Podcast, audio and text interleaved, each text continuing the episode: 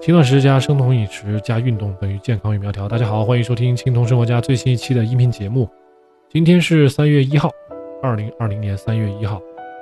非常的抱歉，我已经有很久没有更新青铜说这个小栏目了啊。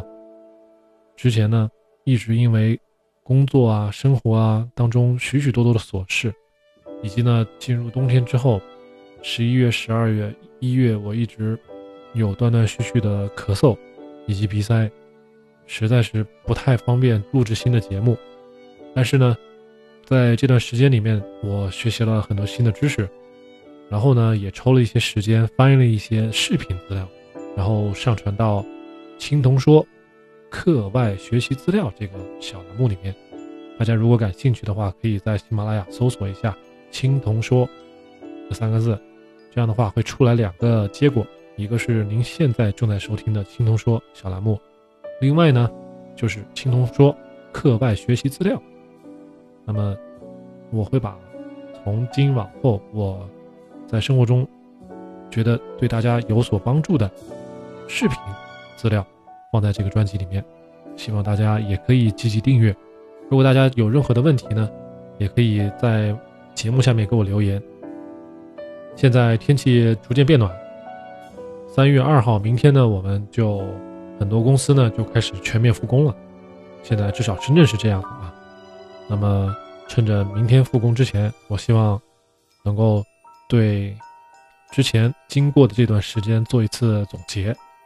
往后呢，我计划按照一个比较固定的更新频率，来继续把我的《青铜说》这个专辑做下去。希望大家一定一定多多支持《青铜说》这个小栏目。二零一八年九月。我做了一期 WBC，也就是白细胞数量偏少的节目。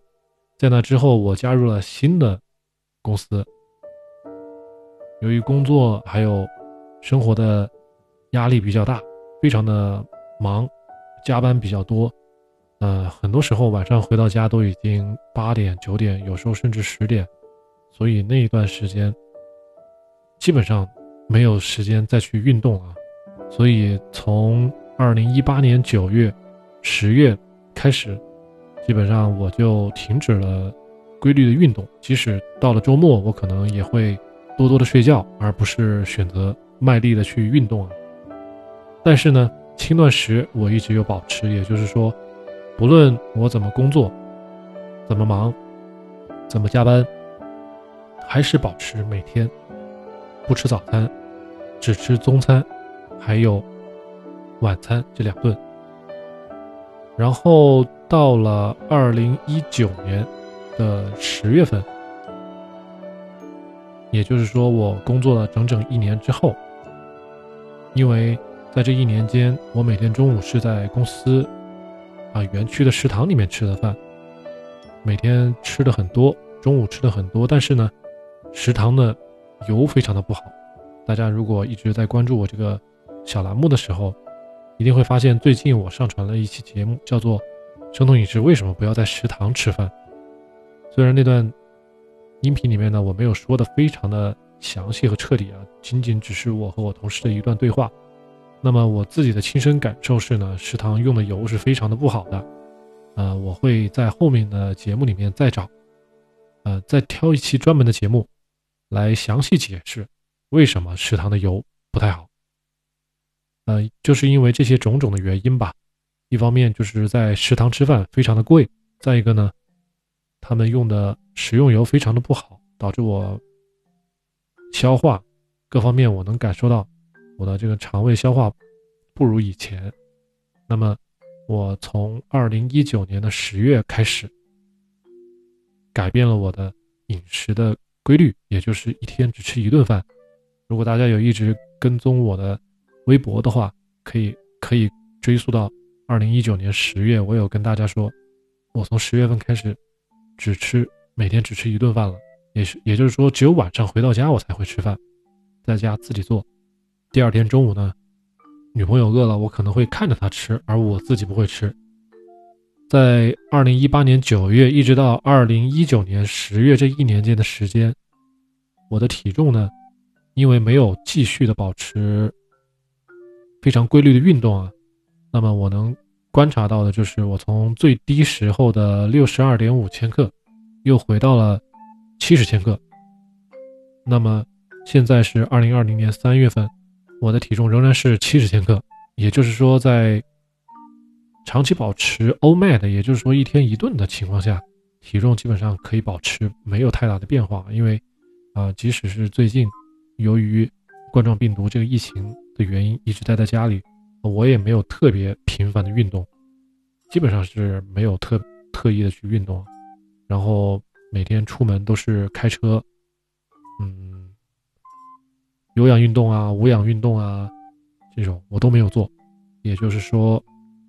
如果没有运动，保持体重的最佳的方式是 OMAD，也就是轻断食，一天一顿，或者一天两顿。这样的话呢，能保持身体体重的波动不会特别大。另外呢，我的腰围并没有发生巨大的变化，因为从六十二点五千克到七十千克这段时间，我觉得一部分长了肌肉，另一部分呢，不排除的也长了一些脂肪。但是好在呢，到了七十千克之后，体重没有继续增加了，因此大家最后都会找到一个体重的平衡点啊。也就是说，你的饮食还有作息规律不再发生巨大变化的情况下，你的体重倾向于保持不变，在一个基准点附近上下的啊徘徊。像我的话呢，就是七十千克是我的平衡体重点。除非在进行长时间的轻断食，或者呢比较频繁的运动，才可能再次把体重给拉下来。但是我相信呢，一旦运动或者是断食频率有所减轻，那么体重还会慢慢的又恢复到七十千克左右。一直关注我微博的朋友们可能都知道，在二月二十号，我跟我的女朋友领证了。现在终于有时间可以好好的把《青铜说》这个节目继续做下去了。从二零一八年九月一直到二零二零年到最近啊，虽然这段时间我并没有一直上传节目啊，但是我从来没有离开喜马拉雅，我每天都有啊登录喜马拉雅，看看有没有朋友给我留言，有没有向我提问。去年有一位朋友问我在生酮饮食中是否要控制食盐的摄取啊，因为。很多人都认为食盐吃多了会得高血压，会引起心脏疾病。为了能够更好的回答这个问题，我甚至找了许多关于生物化学的书看了一遍。现在我终于能够比较有底气的回答这个问题了。那么我会把我了解到的知识以及我自己的亲身体验做到下期节目里面。现在互联网各大平台关于生酮饮食的观点啊、论点啊，非常的多，有支持的，也有反对的。然后支持呢也是非常的碎片化，视频呢也是非常的繁杂，非常的多。我相信很多朋友已经头晕了。但是我想说的是呢，有很多观点都只是基于理论，而并不是基于实践。希望我可以借助“青铜说”这个小栏目呢，向大家传递一个相对正确的。呃，关于生酮饮食、轻断食以及运动相关的信息以及知识，正如我的专辑标题所言，正说轻断食与生酮饮食。将来呢，我会把我的节目做得更加系统化、更加准确。如果您有任何的问题呢，也可以在我的每一期的节目下面留言。另外，也别忘记订阅我们青铜说这个小栏目。对了，还有上面提到的青铜说课外学习资料，另外一个小专辑。说到轻断食、生酮饮食还有运动，其实说到底，咱们谈论的是一种生活方式。那既然是生活方式，我建议大家一定要长期坚持。大家抱着这种信念和态度，多多储备跟轻断食、生酮饮食有关的理论知识。下一步就是执行、坚持以及保持乐观的态度。可是话又说回来，我认为只有百分之十到百分之五的朋友，能够真正的从生酮饮食、轻断食得到切切实实的好处，一步一个脚印走到最后，完成人生的蜕变。那么这个比例我是怎么得来的呢？因为我有一个 KitoCN 这样的一个微信公众号，这个号订阅的人并不多啊，我数了一下，一共现在才三百来人。那么每一次我发一个视频，或者是我发一篇文章，或者是相关的一些小知识，那么一整天下来，二十四小时过去之后，我能从后台看到，大概只有二十到三十个人能够。在收到这个消息之后，立马去观看、去收听，或者是收看。呃，可能过了一个月之后，这个数字还是三十多个，也就是说，有两百多个人，也就是有百分之九十的人是让这个信息或者是知识飘过的。很多人只是听一听，很多人只是拿来当做一种心理安慰，就是说我关注了。生酮饮食这个话题，关注了某一个博主，那么也许我会时不时的受到一点激励，我也许时不时的会想起来要去做一做生酮饮食，或者是轻断食。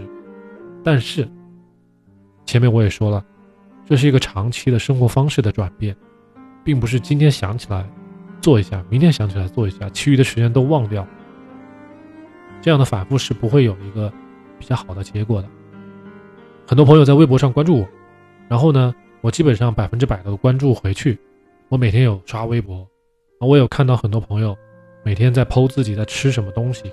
可能今天他们会发个状态，说今天一定要开始，今天又爆碳了，啊，明天一定要开始。我希望能够到什么什么时候，体重能够到多少斤。很多时候呢，我是想上去说几句话的。我自己的经历告诉我，很多朋友是不希望有人在旁边盯着他，但是呢，确实有很多做法是不正确的。希望大家在遇到问题的时候啊，一定不要忘记，青铜生活家还在这里等着你们提问呢。不要反复的爆碳，不要吃一些生酮饮食中不该吃的东西。